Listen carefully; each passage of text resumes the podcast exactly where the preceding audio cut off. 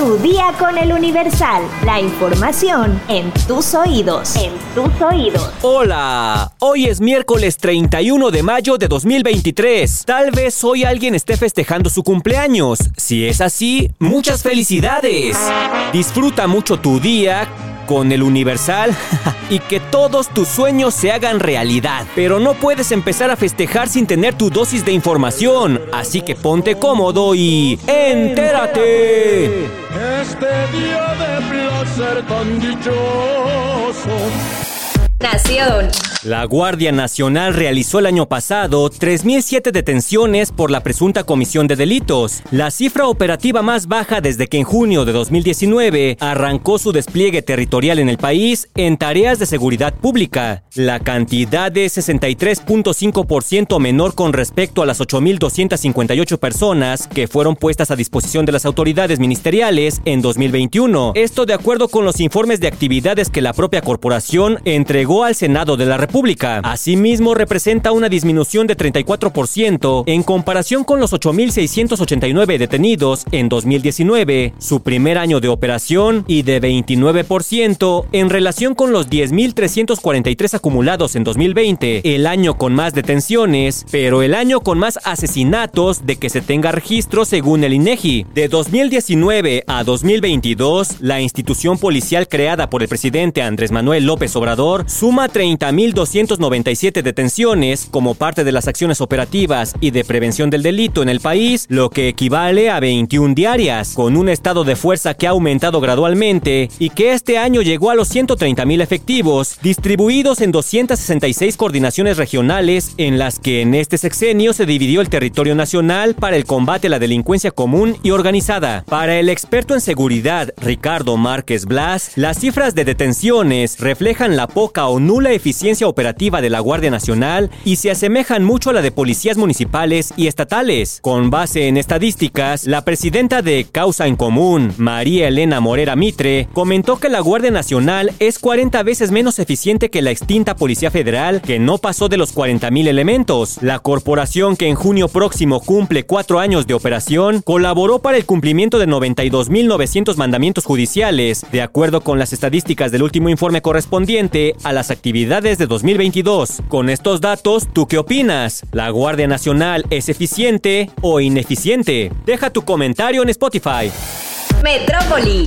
La Fiscalía Mexiquense detuvo en Coyoacán a Sergio N., acusado de arrojar a un perrito a un caso con aceite hirviendo en Tecámac. Elementos de la Fiscalía General de Justicia del Estado de México y de la Comisión Nacional Antihomicidio de la Secretaría de Seguridad y Protección Ciudadana Federal cumplimentaron la orden de aprehensión en contra de Sergio. La institución informó que el detenido es investigado por probable responsabilidad en el hecho delictivo de maltrato animal ocurrido el domingo 28 de mayo, cuando ingresó a una carnicería ubicada en el poblado de San Pablo Tecalco, municipio de Tecámac, donde agredió verbalmente al locatario, lo amagó con un instrumento punzocortante y al momento de salir del establecimiento, sujetó a uno de los perros que se encontraban en ese lugar y lo arrojó dentro de un caso con aceite hirviendo, lo que le ocasionó la muerte. El detenido fue trasladado a la Agencia 50 de la Fiscalía General de Justicia de la Ciudad de México para su certificación y posterior puesta a disposición de la autoridad judicial correspondiente, quien determinará su situación jurídica. A este sujeto se le debe considerar inocente hasta en tanto se dicte una sentencia definitiva en su contra. Sin embargo, la titular de la Secretaría de Seguridad y Protección Ciudadana, Rosa Isela Rodríguez, informó que el caso ya es investigado por el gobierno federal. Calificó este acto como un caso de crueldad infinita, así lo señaló durante la conferencia matutina del presidente Andrés Manuel López Obrador.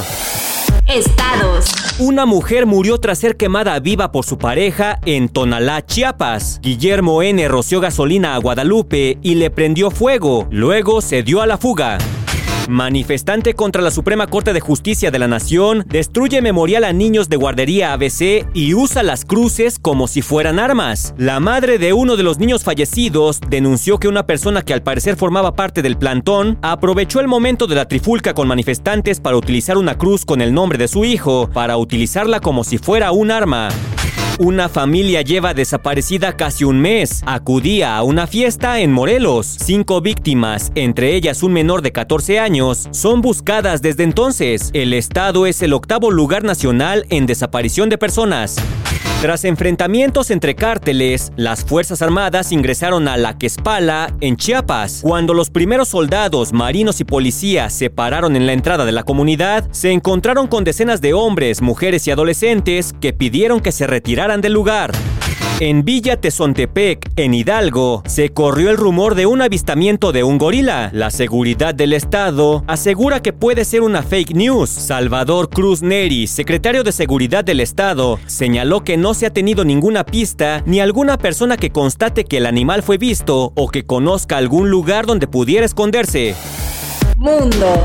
Corea del Norte anunció el lanzamiento de un satélite militar de reconocimiento la mañana de este martes 30 de mayo, pero el aparato cayó al mar poco después, así lo informaron medios locales. El lanzamiento del nuevo cohete de transporte satelital cayó al mar occidental tras perder impulso debido al arranque irregular del motor de dos fases, publicó la agencia noticiosa oficial KCNA, versión que coincide con la que diera poco antes el ejército surcoreano, que señaló que el cohete espacial lanzado por Corea del Norte se estrelló en el Mar Amarillo. Previamente, fuentes militares surcoreanas y del gobierno nipón habían indicado a la prensa local que el cohete había desaparecido del radar antes de alcanzar zonas al oeste de la península coreana, en el mar de China Oriental y al este de la isla filipina de Luzón, donde el régimen norcoreano había alertado de la posible caída de las distintas fases del cohete y del carenado del mismo. Poco después del lanzamiento, Corea del Sur divulgó un texto de alerta diciendo: Ciudadanos, por favor prepárense para evacuar y permitan que niños y ancianos sean evacuados primero. Todo esto mientras sonaba la sirena de alerta en el centro de Seúl. Minutos más tarde, el Ministerio del Interior surcoreano reconoció que la alerta había sido emitida de forma incorrecta y no dieron mayores explicaciones. Por su parte, Japón activó brevemente la alerta de misiles para la región sureña de Okinawa y la levantó 30 minutos después. Espectáculos. Peso Pluma y Bizarrap, dos de los artistas del momento, se fusionarán con lo que probablemente sea la canción del año. Y es que el productor argentino Bizarrap y el cantante de corridos tumbados que ha logrado alcanzar la fama mundialmente, Peso Pluma, anunciaron su próxima colaboración. El anuncio se dio a conocer por medio de la cuenta de Instagram del famoso DJ con un peculiar video al estilo stop motion, donde los artistas informaron que la canción se estrenará este 31 de mayo, lo que ha provocado altas expectativas de sus fans. Hasta el momento los artistas no han dado más información al respecto, pero sin duda dejaron sorprendidos a los internautas ante esta noticia, ya que el cantante de regional será el primer mexicano en colaborar con el argentino. Como era de esperarse, el anuncio ha dejado cientos de reacciones, tanto positivas como negativas, ya que algunas sesiones de Bizarrap han sido catalogadas como memorables, como lo fue su colaboración con Shakira y el rapero español Quevedo. Compa, ¿qué le parece esa rata?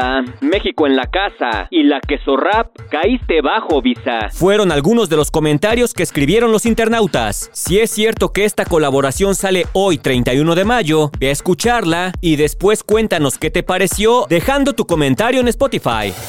¿Te gustan los automóviles? El Universal está de estreno. ¡Hey tú! Sí, tú. ¿Eres de los que no deja de pensar en coches y se la pasa hablando de ellos en todos lados? Entonces eres uno de los nuestros. Te invitamos a escuchar Estacionados Podcast, el nuevo programa de El Universal hecho por aficionados para aficionados. Te daremos datos curiosos, números del sector, pruebas de manejo, entrevistas con personalidades de la industria, consejos y mucho más. Yo soy Luis Vilchis y te invito a escuchar Estacionados Podcast todos los jueves a las 8 pm en los canales de El Universal en las plataformas de streaming como Spotify, Apple Podcast, Google Podcast, Amazon y muchos más. ¡Te esperamos!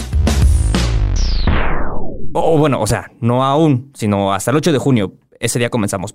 Pero te esperamos. Ya lo saben, estacionados a partir del próximo 8 de junio. Ya estás informado, pero sigue todas las redes sociales del Universal para estar actualizado. Comparte este podcast y mañana no te olvides de empezar tu día. Tu día, con el Universal. Tu día con el Universal. La información en tus oídos. En tus oídos. Even when we're on a budget, we still deserve nice things. Quince is a place to scoop up stunning high-end goods for 50 to 80% less than similar brands. They have buttery soft cashmere sweaters starting at $50, luxurious Italian leather bags, and so much more. Plus, Quince only works with factories that use safe, ethical, and responsible manufacturing. Get the high-end goods you'll love without the high price tag with Quince. Go to quince.com/style for free shipping and 365-day returns.